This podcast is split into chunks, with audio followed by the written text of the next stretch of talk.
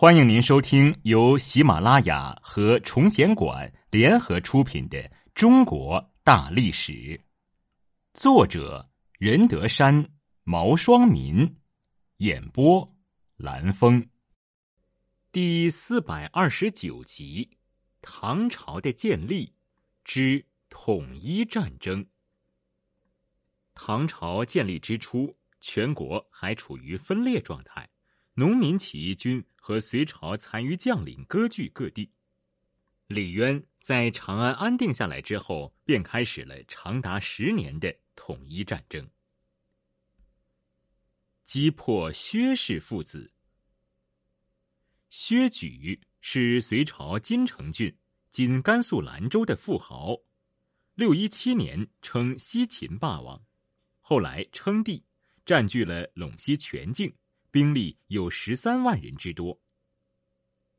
薛举见李渊称帝，便进击唐之荆州（今甘肃泾川县北泾河北岸）。李世民率军予以抗击，两军相遇在高址（今陕西长武县西北）。李世民认为薛举军粮少，决定守城不战，以使其失疲惫。但薛举则利用李世民部将刘文静、殷开山不听约束和轻敌的弱点进行突然袭击，最后将唐军击败，并且俘获了唐大将慕容罗侯、李安远、刘弘基等。随即，薛举命儿子薛仁杲进逼唐宁州（今甘肃宁县），想一举攻下长安。不料，薛举却在这时病死。他的儿子薛仁杲继续威胁长安，李渊命李世民为元帅，再次出征，将薛仁杲彻底击败。于是薛仁杲投降，陇西收归唐朝。北定刘武周。北方的刘武周是唐朝的一个劲敌，他不但英勇善战。还是一个难得的将才。相传，在和突厥的一次战斗中，刘武周被困于突厥腹地，欲退无路，欲进无粮，形势十分危急。突厥首领史毕可汗是个沙场老将，深知刘武周的厉害，不敢与他正面交锋，只是把军队驻扎在距刘武周营地二十里处，将刘武周的人马包围起来。企图把刘武周和他的兵马困死。刘武周深知少数民族骑兵虽然勇敢快捷，但战术欠佳，只会白天作战，不善于夜间用兵。很快，他便想出一条突围的计策来。第二天，刘武周下令士兵昼夜夯筑土城，准备柴火。突厥军队的少骑。看到刘武周的兵营出现城堡，大惊失色，赶忙禀报史毕可汗。史毕可汗一听，傲气十足的笑道：“刘武周是想筑城顽抗，我们就是只围不战，看他还能坚持到何时。”可是史毕可汗万万没有料到，就在他认为刘武周将要不战自灭的当天晚上。刘武周令兵士将柴火点燃，悄悄地率军突围出来。此处是一个山沟口，沟底狭窄，两边陡峭。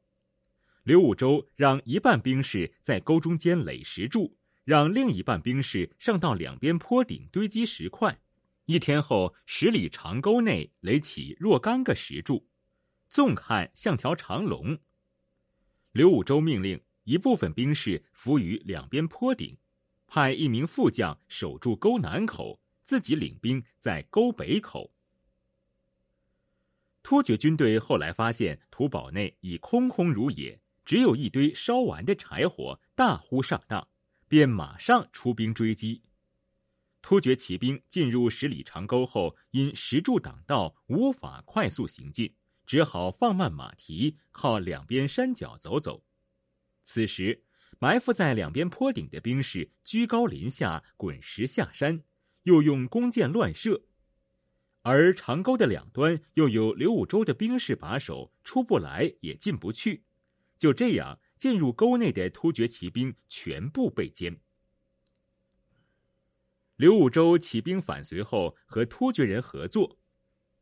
由于开始时李渊采取了联络突厥的策略，所以刘武周也没有构成大的威胁。六二九年，刘武周联合突厥南下，并占领了并州。唐朝的并州总管齐王李元吉无力抵抗，弃城而逃。李渊先是派裴寂出击，结果。大败而归。想到并州靠近北方边塞，李渊便起了放弃的念头，结果遭到李世民的坚决反对。最后，李世民领兵出征，用坚壁清野、消耗对方的战术，全面击溃了刘武周的军队。刘武周逃到突厥后被杀，唐朝恢复了原来在河东地区的领地。中原鏖战。唐朝在中原的主要对手是王世充。王世充是西域人，姓支氏。年幼时，母亲改嫁汉人王氏，因此随继父姓王。隋炀帝营建江都时，派了大臣张衡去监工。这个张衡是隋炀帝杨广篡位的功臣，在朝中权倾一时。可是杨广看到张衡每天在自己面前晃来晃去，居功自傲，不免暗生杀机。但是大家都知道，张衡是隋炀帝心腹中的心腹，有谁敢冒险去说张衡的坏话？就这样，杨广一直没能下手，只好经常把张衡远远的打发出去。但是杨广的心事让王世充看出来了。王世充就打了个小报告，说张衡监工不严，江都宫有的工程粗制滥造。杨广收到举报后大为欣赏，也不管是真是假，反正只是要个借口，于是立刻下令逮捕了张衡，贬为庶人，永不录用。其他人看出张衡倒台了，于是都去检举张衡有谋反嫌疑。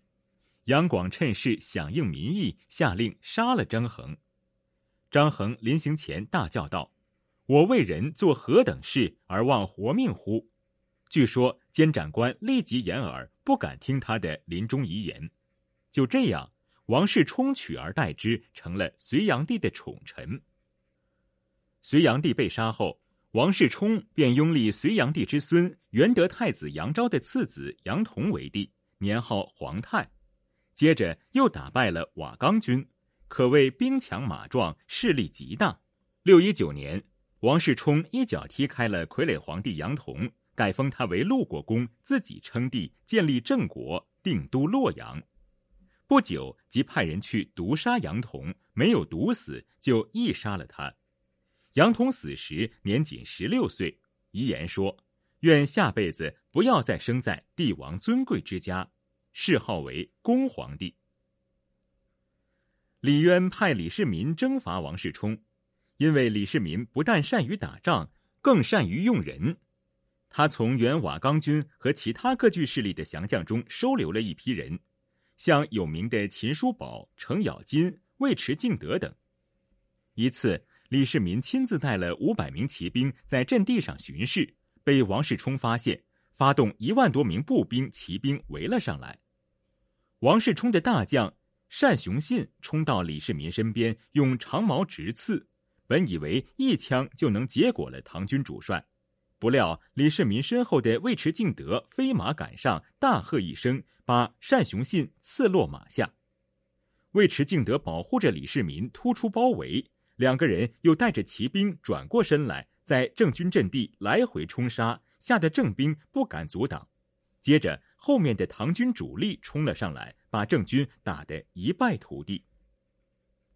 这一次，唐军将洛阳围得水泄不通，王世充被逼得走投无路，只好派人偷偷出城，赶到河北向窦建德求救。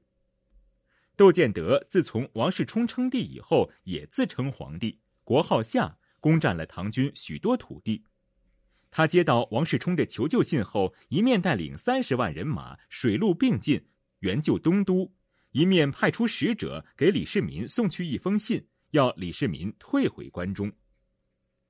李世民把李元吉留下，继续围攻王世充，自己则带领三千多名精兵北上，扼守五牢关及虎牢关，在今河南颍阳泗水镇。窦建德的大军到了五牢关，遭到唐军的阻击，久攻不下。李世民又派轻骑兵抄小路，把夏军的粮道切断了。窦建德十分气恼，认为自己的兵力远胜过唐军。命令全军出动，摆开阵势，准备决一死战。夏军从早上战到中午，可是唐军就是不出来交战。